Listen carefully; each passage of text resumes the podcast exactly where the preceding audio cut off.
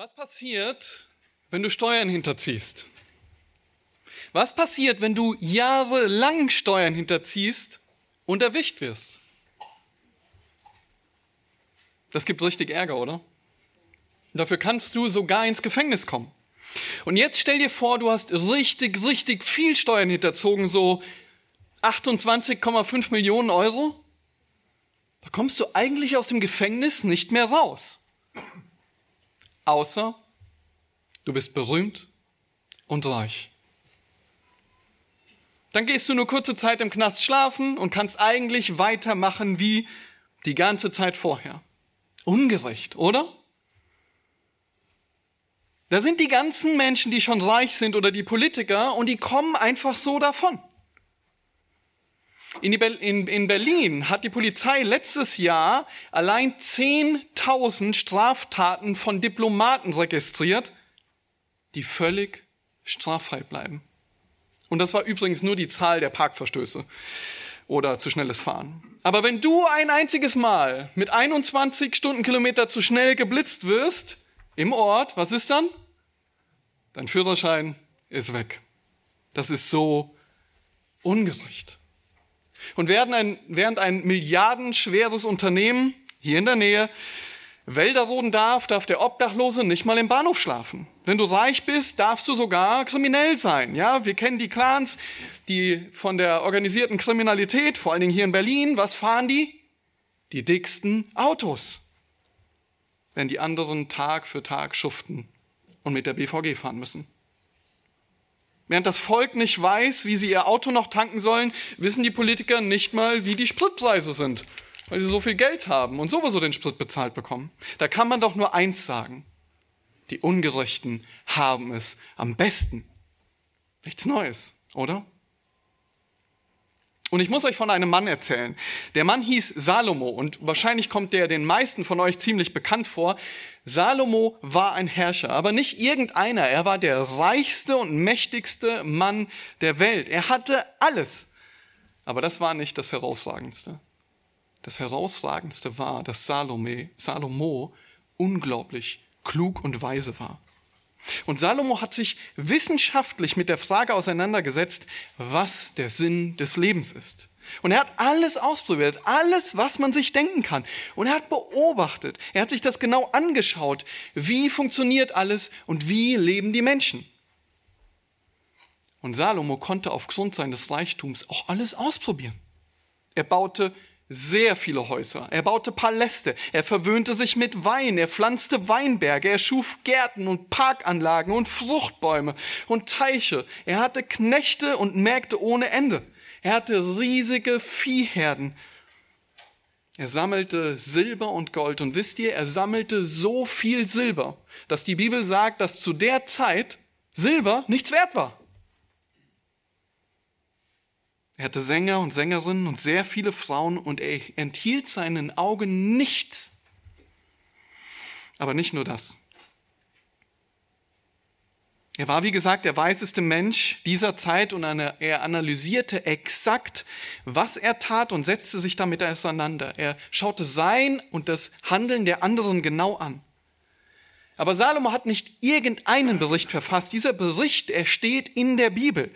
Und die Bibel ist das Wort Gottes. Sie ist das unfehlbare, absolut zuverlässige und richtige Wort Gottes. Es ist die einzige Wahrheit, die es gibt. Gott hat diesen Bericht in seinem Wort, damit wir lernen, wie wir weise und klug handeln können. Und wisst ihr, was Salomo da schreibt? Schlagt mit mir das Buch Prediger auf. Prediger Kapitel 8, Vers 10. Schlagt gerne eure Bibeln dazu auf und lest mit. Prediger Kapitel 8, Vers 10.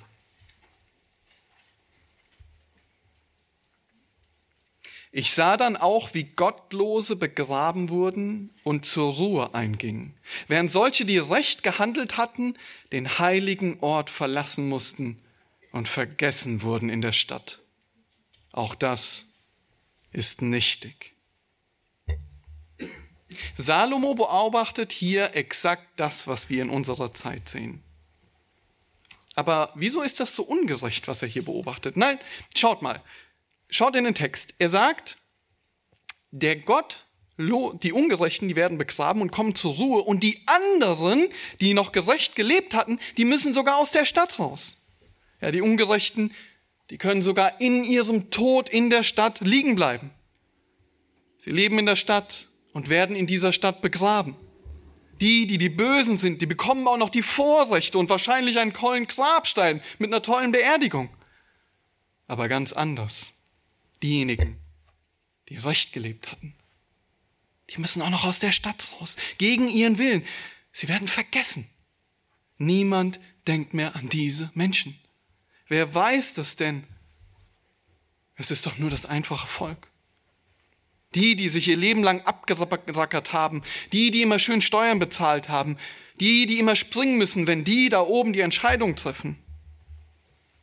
Diejenigen, die das ganze System doch am Laufen halten. Und die werden am Ende irgendwo begraben und vergessen. Die anderen im Gegenzug dazu, die werden sogar noch berühmt und bekannt. Und das ist nicht nur irgendeine Philosophie. Schaut mal in den Vers 10 rein. Was schreibt er ganz zu Anfang? Ich sah dann auch. Salomo konnte das mit eigenen Augen sehen. Das ist keine Theorie, sondern jeder, der ein bisschen aufmerksam durch die Zeit lief, durch die Welt lief, konnte das beobachten. Und es wurde nicht mal ein Hehl daraus gemacht. Die Ungerechtigkeit wurde nicht mal versteckt, sondern offen vor den Augen allen anderer ausgelebt. Und nein, er dachte das sich nicht aus, sondern er sah es. Ganz offen. Schaut nochmal in den Vers. Die Gottlosen finden ihre letzte Ruhe und die, die recht gehandelt haben, was ist mit denen?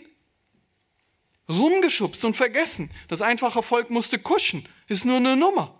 Wen interessiert schon das einfache Volk? Und wenn du dich jetzt in der heutigen Zeit umschaust, Mehr Zahlen für Energie, weniger Duschen, weniger Urlaub, weniger Gehalt, nicht mehr in die Innenstadt fahren, im Winter frieren und noch mehr Steuern und Abgaben. Und die anderen? Große Häuser, warme Wohnungen, Schminke und Fotos für Tausende von Euros von deinem Steuergeld, luxuriöse Essen, große Reisen und Straffreiheit. Die lügen im Fernsehen, ganz offensichtlich, wechseln ihre Meinung am laufenden Band, aber es gibt keine Konsequenzen. Denkst du dir das auch manchmal? Das ist doch ganz schön ungerecht hier auf der Welt. So wie der klügste Mann das hier auch beschreibt. Haben die Ungerechten es doch am besten? Und du? Du fühlst dich vergessen, ungeachtet, verlassen. Wisst ihr, Pastor Wilhelm Busch, das ist einer der berühmtesten Pfarrer, der während der Nazizeit gelebt hat. Und er hat auch die Ungerechtigkeit miterlebt, die zu dieser Zeit vorherrschte. Und er war auf einer Veranstaltung und sollte dort mit einem anderen Pfarrer zusammen, der hieß Niemöller, predigen. Und Busch erzählt im Nachhinein von dieser Veranstaltung Folgendes. Kurz vor Beginn kam die Gestapo, die Staatspolizei, und sagte, Niemöller, das war der andere Vater, Sie dürfen hier nicht sprechen. Das ist von Berlin verboten. Der Vater Busch darf reden, Sie nicht. Das Einzige, was Sie dürfen, ist ein Bibelwort vorlesen. Ist gut, sagte der alte Niemöller mit seiner tiefen Stimme. Erst singen wir, dann beten wir und dann gehe ich nach vorne. Wir hören ein Wort aus Psalm 73. Busch. Ich höre heute noch seine Stimme, wie er den Psalm las. Dann es verdross mich der Ruhmredigen, als ich sah, dass es den Gottlosen so wohl ging. Sie stehen fest wie ein Palast, darum muss ihr Trotzen ein köstlich Ding sein und ihr Frevel muss wohlgetan heißen. Ihre Person brüstet sich wie ein fetter Wanst, sie tun, was sie nur gedenken. Sie achten alles für nichts und rüden, äh, reden übel davon und lästern hoch her. Was sie reden, das muss vom Himmel herabgeredet sein. Was sie sagen, das muss gelten auf Erden. Darum läuft ihnen der Pöbel zu und laufen ihnen zu wie Haufen, wie Wasser. Da fingen die beiden Staatspolizisten an, in ihren Mappen zu wühlen. Die hatten nämlich eine Bibel darin. Sie mussten die Dinge ja kontrollieren. Sie guckten dem Niemöller über die Schulter. Steht das wirklich in der Bibel? Darum läuft ihnen der Pöbel zu? Das ist eine fragwürdige Sache mit mancher Versammlung. Dann schlugen sie die Stelle auf. Das steht tatsächlich in der Bibel. Wisst ihr, Salomo ist nicht der Einzige, der zu diesem Fazit kommt. Asaf im Psalm 73, den wir vorhin schon in der Schriftlesung gehört haben, der kommt zu dem gleichen Fazit. Er beneidet die Übermütigen, als, das, als er das Wohlergehen der Gottlosen sah, die keine Qual bis zu ihrem Tod haben. Aber wer zählt denn schon zu den Ungerechten? Alle, die nicht glauben, die keine Christen sind. Aber immer nur mit in die Gemeinde gehen, aber nicht gerettet sind, die sollten jetzt genau zuhören, denn es geht vor allen Dingen um dich. Alle, die Christen sind, prüfe dich, ob du im Glauben bist. Euch ist vielleicht aufgefallen, dass Salome hier auf der einen Seite von denen spricht, die gerecht sind oder recht gehandelt haben, und auf der anderen Seite von den Ungerechten. Und wie nennt er die? Die Gottlosen. Und du, der du gottlos bist, oder kein Christ bist, weißt du, was dein größtes Problem ist? Das große Problem ist das folgende.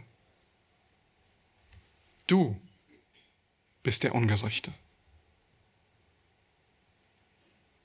Was ich? Nein, nein, nein, nein, nein. Das sind doch die Politiker, von denen du eben erzählt hast. Das sind doch die Clanchefs, das sind doch die Firmenbosse, die Verbrecher, die Stars, die im Senat sitzen, die anderen. Nun, dann lass uns mal genau nachschauen, was der Prediger hier schreibt. Nochmal ab Vers 10, schaut in eure Bibeln. Ich sah dann auch wie Gottlose begraben wurden und zur Ruhe eingingen, während solche, die recht gehandelt hatten, den heiligen Ort verlassen mussten und vergessen wurden in der Stadt. Auch das ist nichtig. Weil der Richterspruch über die böse Tat nicht rasch vollzogen wird, darum ist das Herz der Menschenkinder davon erfüllt, Böses zu tun. Wann hast du das letzte Mal nach Gott gefragt? Was er von dir fordert. Und nicht nur das, Salomo sagt hier, die recht was gedacht haben? Nein, die recht gehandelt haben. Und lasst uns mal abgleichen, was Gott, der Richter aller Menschen, sagt und wer zu den Gottlosen und Ungerechten gehört. In der Bibel steht in Römer 3 folgendes. Römer 3, die Verse 10 bis 12. Wie geschrieben steht, es ist keiner gerecht, auch nicht einer. Es ist keiner, der verständig ist, der nach Gott fragt. Alle sind abgewichen, sie taugen alle zusammen nichts. Da ist keiner, der Gutes tut, auch nicht einer. Es geht hier also nicht um alle diese ungerechten Menschen, die wir kennen. Es geht um dich ganz persönlich. Gott sagt, da ist kein Gerechter, keiner sucht Gott. Hast du dir mal die Frage gestellt, warum so viele Leute, von denen wir eben geredet haben, mit ihren kriminellen Dingen einfach so weitermachen können? Der Grund ist, dass sie nichts zu fürchten haben. Sie wissen, das Gericht bleibt aus. Sie schauen sich an, was in ihrem Land die Richter so machen und bemerken, dass weder Polizei noch Gerichte ihnen etwas anhaben können. Und was machen sie dann? Fröhlich weiter. In Kolumbien herrschte jahrelang und heute teilweise immer noch neben dem Staat die Paramilitärs und die Drogenbosse. Und einer der bekanntesten war Pablo Escobar, der Chef des Medellin-Kartells. Und wisst ihr, der hatte nicht nur im Drogen- und Menschenhandel zu tun, er hatte auch wirklich eine ganze Menge Menschen auf dem Gewissen. Ein wirklich brutaler Mann. Und wisst ihr, was der kolumbianische Staat gemacht hat? Ein Oberstaatsanwalt, der hatte eine super Idee und den diese Idee nannt er Plan zur Selbstauslieferung.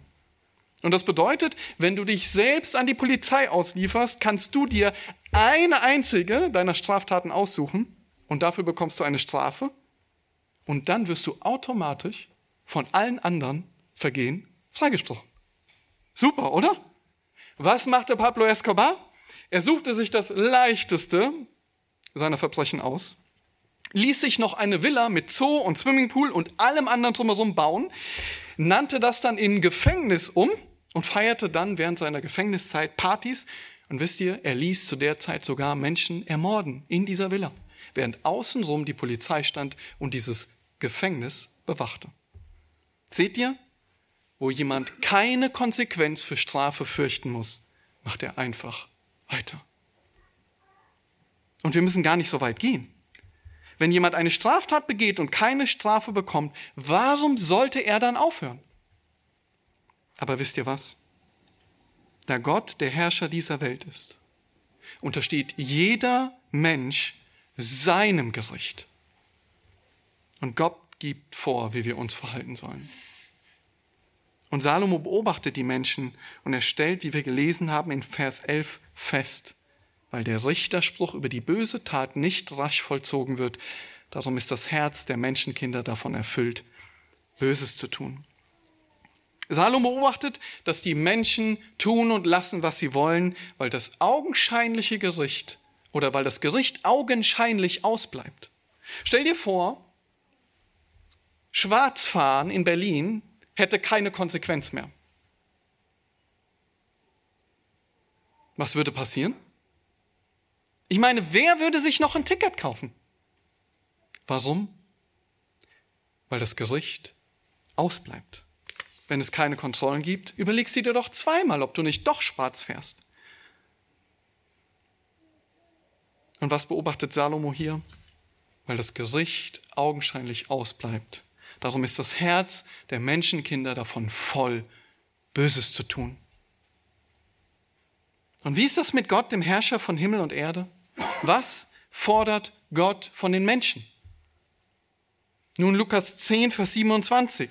Du sollst den Herrn, dein Gott, lieben mit deinem ganzen Herzen, mit deiner ganzen Seele und mit deinem ganzen Kraft und mit deinem ganzen Denken und deinen Nächsten wie dich selbst. Tust du das? Liebst du Gott von ganzem Herzen? Liebst du, liebst du den Gott der Bibel? Liebst du Christus von ganzem Herzen? Was heißt das? Jesus, der Sohn Gottes, sagt, dass das bedeutet, dass du seine Gebote hältst. Das ist die Umsetzung von Christus lieben. Er sagt das in Johannes 14, wer meine Gebote festhält und sie befolgt, der ist es, der mich liebt. Schau dir dein Leben an. Wie entscheidest du, was du tust? Richtest du dich danach, was Gott sagt, oder ist es nicht so, dass du das tust, was dir gefällt? Lebst du nicht so, wie du es für richtig hältst? Oder hast du deine eigenen Vorstellungen von Moral und Ethik? Danach lebst du vielleicht, oder? Und was interessiert mich dieser Gott? Gibt es den überhaupt? Und so lebst du dein eigenes Leben nach deinem Willen und versuchst hier auf der Erde irgendwie zurechtzukommen. Frei von diesem Gott. Wieso sollte dir auch irgendjemand was zu sagen haben? Und außerdem hat Gott doch noch nie eingegriffen, oder? Er hat noch nie die große Strafe verhängt. Und so stimmt genau das, was Salomo hier schreibt. Da Gott nicht jedes Vergehen der Menschen sofort richtet, haben sie Lust daran, Böses zu tun. Moment mal, sagst du jetzt vielleicht. Ich lebe ein gutes Leben. Wirklich. Ernsthaft. Ich bin freundlich zu meinen Mitmenschen. Ich tue Gutes und dafür brauche ich keinen Gott. Ich setze mich für das Klima ein. Ich gehe verantwortungsvoll mit dieser Welt um. Ich höre auf das, was der Staat sagt. Ich bin solidarisch. Ich beteilige mich an allen möglichen guten Aktionen. Und ich bin auch in drei Vereinen. Ja, ich gebe dir recht. Augenscheinlich führst du ein gutes Leben. Aber was ist mit Gott? Spielt er eine Rolle? Und wenn du seinen Maßstab nimmst, dann spricht er nicht darüber, was du nur äußerlich tust, sondern er spricht über das, was in unseren Herzen stattfindet. Im Matthäusevangelium Kapitel 15 sagt er, denn aus dem Herzen kommen hervor böse Gedanken, Mord, Ehebruch, Hurerei, Diebstahl, falsche Zeugnisse und Lästerungen. Wie denkst du über andere? Gott schaut nicht nur deine äußerlichen Handlungen an, er schaut direkt in dein Herz. Dort kommen die bösen Gedanken hervor. Dort kommt der Neid, der Streit und der Ehebruch, alles, was du gerne hättest, was andere haben. Oder auch nur der Gedanke, dass du Gott nicht brauchst. Aber vielleicht sagst du auch, ich gehöre zu keinen von beiden Gruppen. Ich weiß, dass Gott existiert. Ich lese die Bibel. Ich glaube auch nicht, dass mich die Rettung des Klimas in den Himmel bringt. Du gehst in die Gemeinde. Vielleicht gehst du schon lange hier zur Gemeinde. Und deine Eltern haben dich vielleicht schon lange mitgenommen. Sonntagsschule, Jugend, Teenie. Immer in der letzten Reihe gesessen. Immer mitgemacht. Und dann gehörst du die Geschichten von diesen Leuten, die aus der Welt zum Glauben gekommen sind. Die Leute, die Drogen genommen haben oder wilde Partys gefeiert haben oder viel gesoffen haben oder mit ihrer Freundin vorher schon zusammengelebt haben, obwohl sie nicht verheiratet sind. Nein, so einer bist du nicht. Stimmt's? Immer lieb und nett, im Prinzip Christ durch Geburt. Ja, die da. Aber du hast eigentlich keine schlimmen Vergehen. Und Gott kann eigentlich ziemlich zufrieden mit dir sein. Nicht wie die anderen Leute in der Gemeinde. Du bist wirklich umgänglich und du glaubst sogar, dass du wirklich Christ bist. Und Gott hat auch noch nie eingegriffen, oder? Er scheint ziemlich zufrieden mit dir zu sein. Und so machst du einfach weiter wie bisher, weil Gott sein Gericht über die Menschen noch zurückhält. Deshalb fällt es dir leicht, einfach weiterzumachen und ihm keinerlei Beachtung zu schenken. So wie all die Menschen um dich herum, weil sie keine Strafe fürchten. So machen die Menschen mit ihren Sünden gegen Gott einfach weiter wie bisher. Es kommt ja keine Strafe, oder? Was soll mir dieser angebliche Gott schon tun? Ich kann doch denken, was ich will. Ich bin doch frei. Und was sagt Salomo dazu in Vers 12? Schaut in eure Bibeln rein. Weil ein Sünder hundertmal Böses tut und doch seine Tage verlängert. Das ist der Grund dafür, dass du weitermachst wie bisher, weil du dein Leben lebst und es passiert nichts. Du lehnst Gott ab und es passiert nichts. Warum also irgendetwas ändern? Du führst ein gutes Leben, du tust sehr viel Gutes und in deinem Herzen und deinen Gedanken sündigst du? Ja, aber es ist doch noch nichts passiert. Ich werde sogar jedes Jahr ein Jahr älter und kein Gericht kommt. Warum also irgendetwas ändern? Du gehst hier zur Gemeinde und du denkst, du sei Christ. Sonntag für Sonntag bist du hier und Gott greift nicht ein. Warum also irgendetwas ändern? Und du sagst, was denn? Ich werde alt. Ich habe noch nie gesehen, dass einer der Leute, die ich kenne, die gesündigt haben, bestraft worden sind. Schau sie dir alle an. 70 Jahre, 80 Jahre, 90 Jahre. Nichts passiert. Und dann soll Gott doch bitte erstmal bei denen anfangen, die wirklich schlimm sind, oder? Den Mördern, den Vergewaltigern. Aber er greift ja nicht mal da ein. Nicht mal bei den Clans in Berlin Mitte oder bei den korrupten Politikern. Da soll er erstmal anfangen. Ich bin doch nur ein kleines Licht. Das sind doch keine wirklichen Sünden im Gegensatz zu dem, was die anderen machen. Die paar Fehler und Charakterschwächen, die ich habe, die hat doch jeder. Und dass ich die habe, das liegt an der Gesellschaft. Weil der schlechte soziale Einfluss, der lässt mich Charakterschwächen haben. Aber vom Prinzip her bin ich eigentlich ganz gut. Ich kann da nichts für. Ich habe einen tollen Job. Mein Leben ist gut. Warum sollte ich was ändern? Ernsthaft, warum? Es läuft doch alles gut. Und weißt du, warum du so lebst, wie du lebst? Weil du nicht mit Gott rechnest. Das ist der Grund. Weil du glaubst, du bist niemanden und vor allen Dingen Gott keine Rechenschaft schuldig. Deswegen kannst du hier in den Reihen sitzen. Deswegen kannst du als Teenie hier in der letzten Reihe sitzen und denken, es passiert ja nichts. Ich bin doch immer hier. Und Gott bin ich keine Rechenschaft schuldig. Aber ich sage euch, das sagt die Bibel, von jedem unnützen Wort, was aus eurem Mund geredet wird, werdet ihr Rechenschaft geben am Tage des Gerichts. Das sagt die Bibel. Sogar jedes unnütze Wort, was wir ausgesprochen haben, dafür werden wir Rechenschaft ablegen müssen. Es geht nicht nur um die anscheinend großen moralischen Sünden. Jedes unnütze Wort, was aus deinem Mund gesprochen wird. Und es sind nicht nur die gesagten Worte. Es ist auch jedes Wort, was du dir denkst. Und du magst jetzt vielleicht sagen, so stelle ich mir Gott nicht vor. Das ist in Ordnung. Das Problem ist, dass Gott nicht interessiert, wie du in deinen Vorstellungen denkst, wie Gott ist. Denn dadurch ändert sich Gott nicht. Gott bleibt, wie er ist, egal wie wir denken. Egal, ob wir denken, mir gefällt das nicht oder mir gefällt das doch. Gott bleibt, wie er ist und wie er sich in seinem Wort geoffenbart hat. Das ist der einzige Maßstab. Und wenn du dich mit diesem Maßstab abgleichst, dann bedeutet das, dass du der Ungerechte und der Gottlose bist. Du bist derjenige, von dem Salomo hier schreibt. Es sind nicht die anderen, über die wir so gerne reden. Denn du bist als Gottloser der Feind Gottes.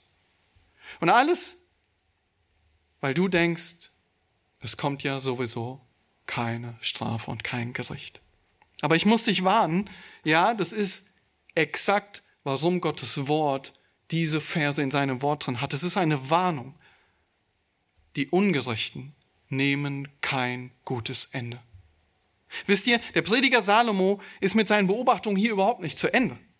Er sagt, dass die Sünder trotz ihrer Sünde oft sehr lange leben. Aber, und hier kommt das Aber, jetzt kommt ein Einschub, jetzt kommt, dass er etwas genau weiß. Was du siehst, ist nicht, was du bekommst. Das ist, was Salomo hier sagt. Schaut noch einmal. Ich lese noch mal ab Vers 11. Weil der Richterspruch über diese böse Tat nicht rasch vollzogen wird, darum ist das Herz der Menschenkinder davon erfüllt, Böses zu tun. Wenn auch ein Sünder hundertmal Böses tut und lange lebt, so weiß ich doch, dass es denen gut gehen wird, die Gott fürchten, die sich scheuen vor seinem Angesicht. Aber dem Gottlosen wird es nicht gut ergehen und er wird dem Schatten gleich seine Tage nicht verlängern, weil er Gott nicht fürchtet. Hier kommt das große Aber. Auch wenn es so aussieht, als würde Gott nie ein Gericht üben, als würde er nie eingreifen. Auch wenn es so aussieht, als würde nichts passieren, Gott ist trotzdem real. Und er ist nicht nur real, er wird richten. Salomo schreibt, dass es dir, dem Gottlosen, nicht wohlergehen wird. Das heißt, du wirst kein gutes Ende haben. Dem Menschen ist es von Gott verordnet, einmal zu sterben und dann das Gericht wenn du nicht gerettet bist, wenn du nicht wiedergeboren bist, wenn du nicht durch Gott gerecht gesprochen bist, dann kommt nach deinem Tod das Gericht. Und du wirst für alles, sogar für jedes unnütze Wort, was du in deinen Gedanken gedacht oder ausgesprochen hast, vor diesem gerechten und heiligen Gott Rechenschaft ablegen müssen. Der große und furchtbare und heilige Gott wird dich dann richten. Es ist furchtbar, in die Hände des lebendigen Gottes zu fallen. Das ist, was die Bibel sagt. Und du denkst, du kannst ihm entkommen, du denkst, du kannst ihm weglaufen. Wisst ihr, was der Römerbrief über die Gottlosen sagt? Direkt im ersten Kapitel, am Ende des ersten Kapitels, ab Vers 28. Und gleich wie sie Gott nicht der Anerkennung würdigten, hat Gott sie dahingegeben, in unwürdige Gesinnung zu verüben, was sich nicht geziemt als solche, die voll sind von aller Ungerechtigkeit, Unzucht, Schlechtigkeit, Habsucht, Bosheit, voller Neid, Mordlust, Streit, Betrug und Tücke, solche, die Gerüchte verbreiten, Verleumder, Gottesverächter, Freche, Übermütige, Prahler, Erfinder dem Bösen, den Eltern ungehorsam, unverständig, treulos, lieblos, unversöhnlich, unbarmherzig. Und jetzt kommt's. Obwohl sie, die Ungläubigen, das gerechte Urteil Gottes erkennen, dass sie des Todes würdig sind, welche so etwas verüben, tun sie dieses nicht nur, sondern sie haben auch noch Gefallen an denen, die solches verüben. Was bedeutet das? Das bedeutet, obwohl jeder Mensch das gerechte Urteil Gottes erkennt, dass er des Todes würdig ist, machen sie was? Immer weiter. Immer weiter in ihrem sündigen Leben. Wie Salomo sagt, das Herz der Menschenkinder ist voll davon, Böses zu tun.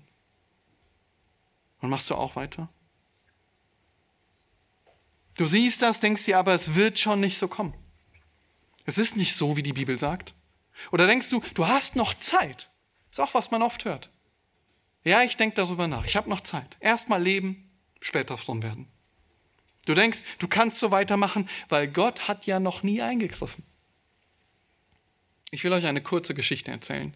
Diese Geschichte ist eine sehr alte Geschichte. Sie heißt Zwischenfall auf der Eulenflussbrücke. Und diese Geschichte ist mit einem Mann, und zwar mit Peyton. Und er steht auf einer Brücke in der USA und soll gehängt werden. Das Ganze findet zur Zeit des amerikanischen Bürgerkrieges statt. Und er wird als vermeintlicher Agent zum Tode verurteilt. Und so steht er auf der Brücke, hat die Schlinge schon in den Hals, er denkt über seine Frau und seine Kinder nach, wie gerne er doch jetzt nochmal bei ihnen wäre. Und er steht auf einer Holzbohle über dem Fluss. Und er wartet auf den Moment, dass der Soldat, der hinten auf der Bohle steht, zur Seite tritt und das Brett nachgibt und er in der Schlinge hängt. Und während er da so steht, denkt er darüber nach, was wäre denn, wenn ich mich noch retten könnte? Wenn ich doch nur meine Hände frei bekäme, dann würde ich ins Wasser springen und fliehen.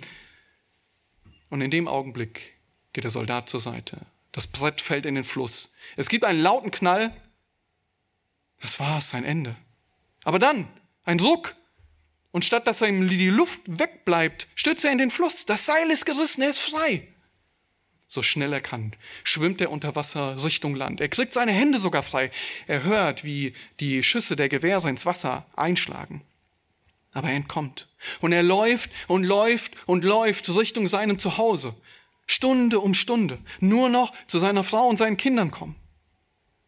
Ihn verlassen die Kräfte, er bekommt Fieber. Und er ist kurz davor, zu Hause zu sein. Die Sonne geht wieder auf. Und im Morgengrauen sieht er sein Haus. Und er kommt auf sein Haus zu. Und da sieht er seine Frau auf sich zukommen. Wunderschön. Ihr Lächeln, unbeschreibbar.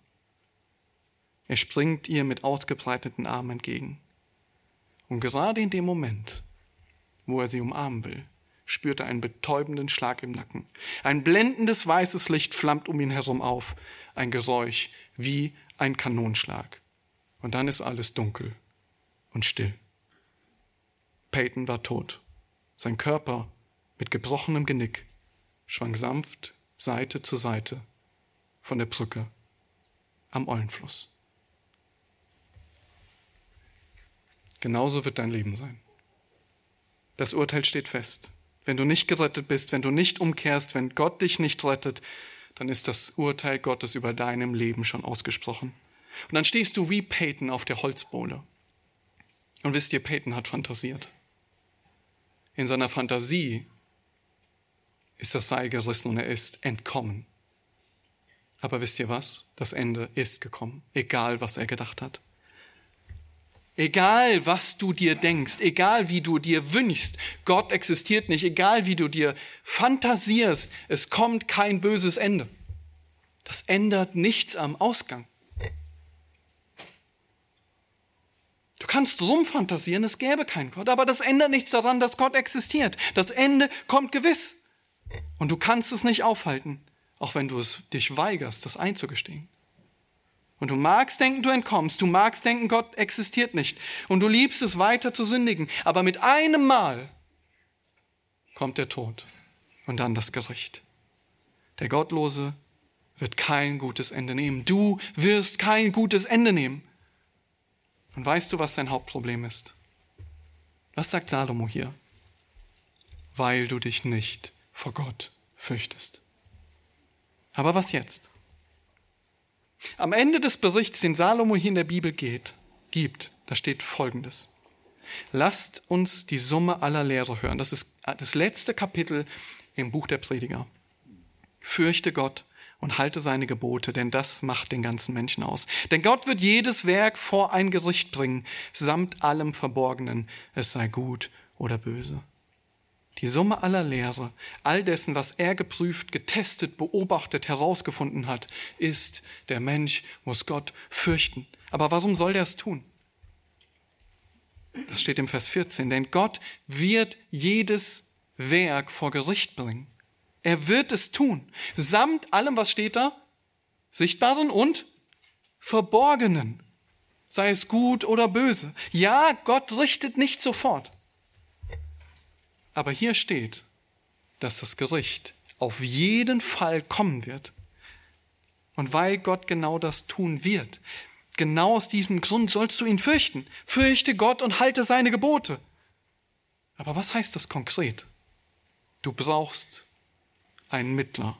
Du brauchst einen, der für dich eintritt und der deinen Platz einnimmt, weil du dich nicht selbst retten kannst. Peyton auf der Brücke konnte sich nicht selbst retten. Und genauso wenig kann irgendein Mensch auf dieser Welt sich selbst retten. Aber wenn du Gott fürchtest, dann wird dir klar, dass du dich nicht selbst vor ihm retten kannst. Du brauchst jemanden, der dich rettet.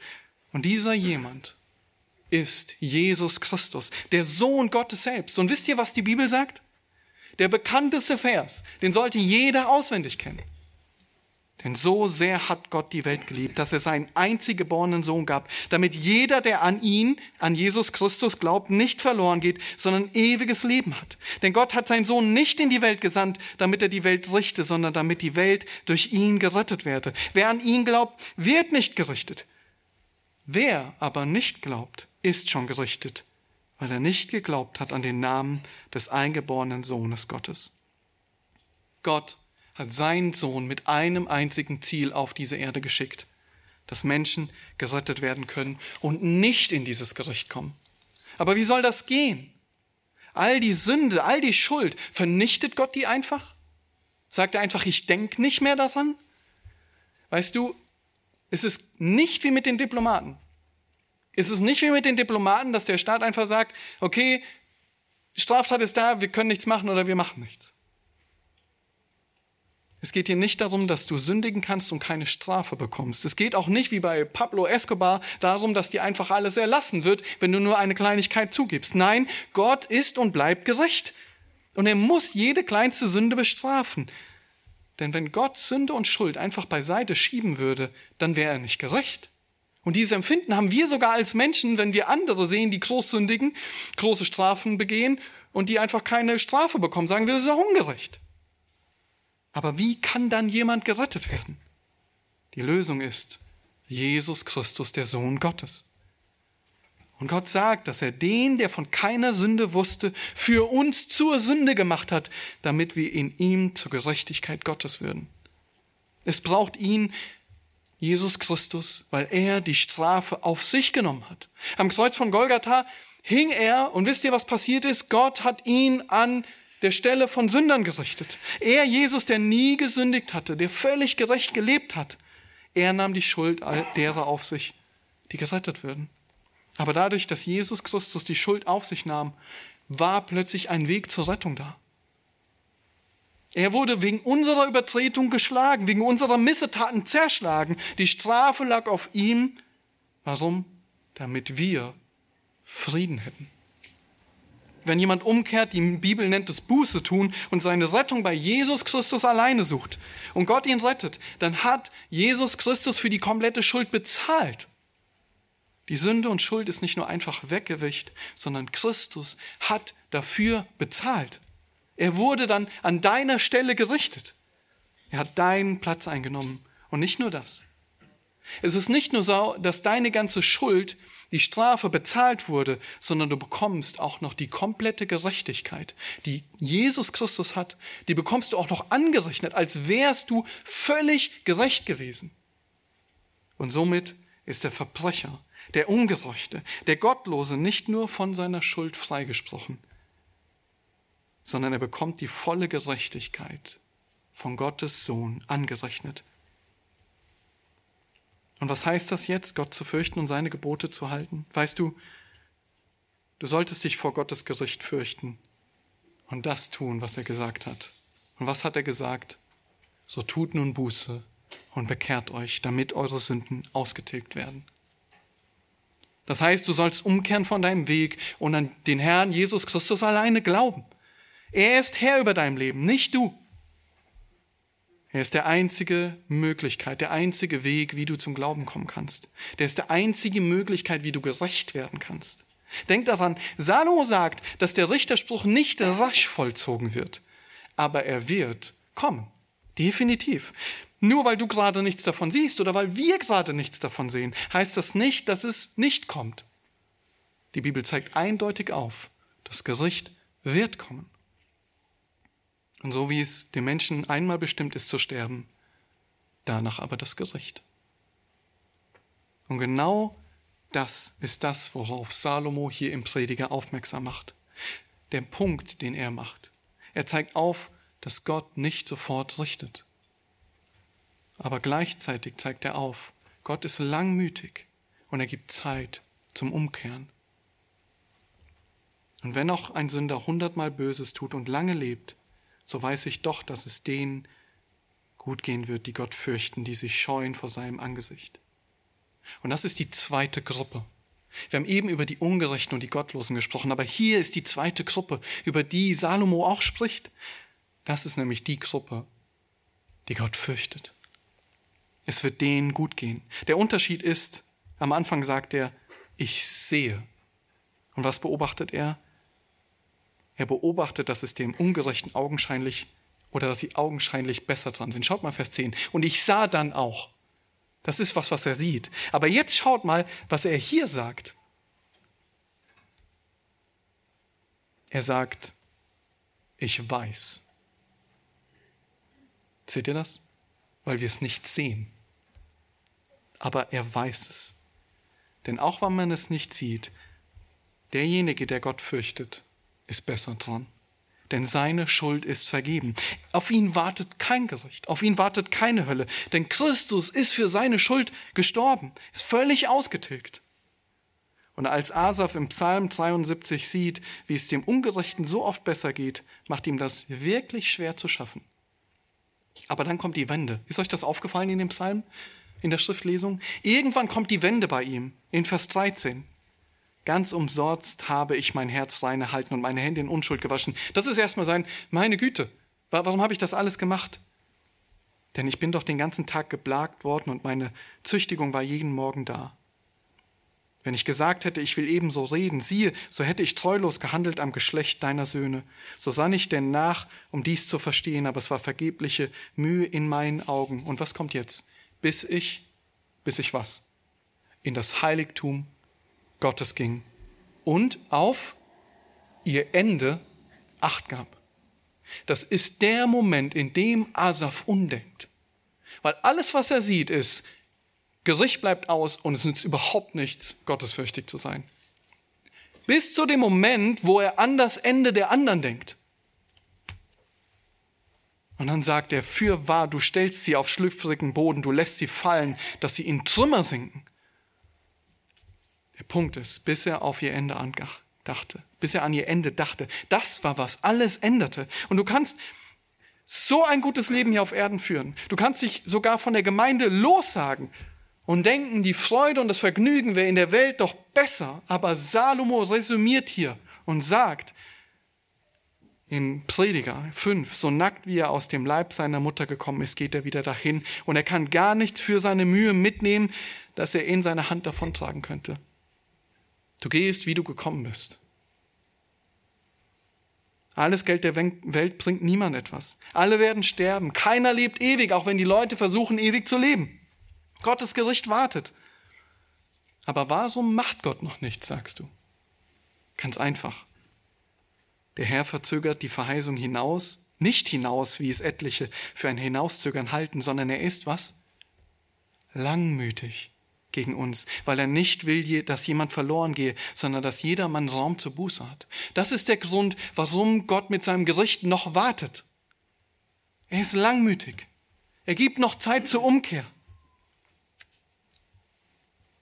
Und wenn du forderst, warum Gott doch nicht mal richtig schlimm eingreifen sollte, nun du willst Gerechtigkeit, dann müsste Gott dich sofort in der nächsten Sekunde nehmen.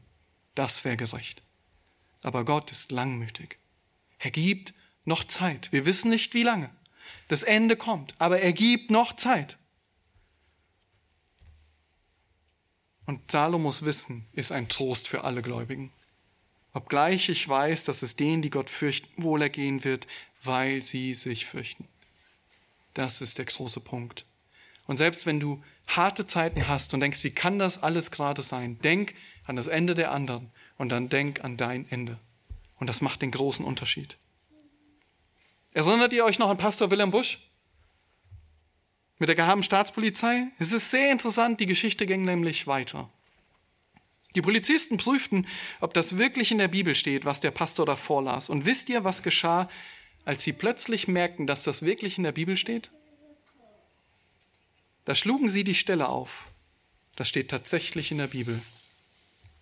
Dann wurde es still, totenstill, als Niemüller fortfuhr aus dem Psalm zu lesen, bis ich ging ins Heiligtum und auf ihr Ende sah.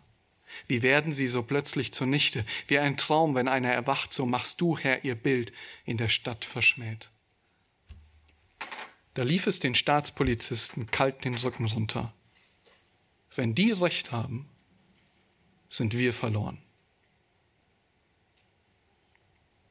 Und ihr Lieben, wenn die Bibel Recht hat, und sie hat Recht, und du bist nicht gerettet, dann bist du verloren. Deshalb ist der Aufruf aus der Schrift umzukehren, damit du gerettet wirst. Es geht nicht um die anderen. Es geht um dich. Und du denkst vielleicht, die anderen sind ungerecht, aber wenn du nicht gerettet bist, dann bist du genau dieser Ungerechte und Gottlose, von dem Salomo hier schreibt.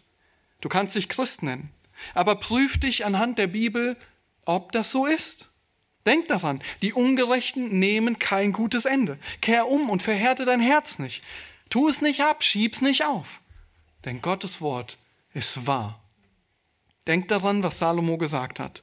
Dem Gottlosen wird es nicht wohlergehen, weil sie sich vor Gott nicht fürchten. Und Gott wird jedes Werk von dir richten, samt allem, was verborgen ist, was jetzt niemand sieht. Aber wenn du zu Gott umkehrst, dann zählst du zu der anderen Gruppe, die Gott fürchten. Und denen wird es wohlergehen.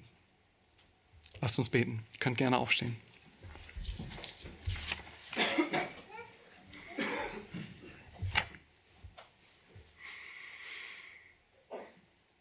Du großer Gott und Vater, wir wollen dir für dein Wort danken. Danke, dass sogar wenn wir im Alten Testament lesen, wie genau dein Wort ist und dass es direkt in die Situation in unserem Leben spricht.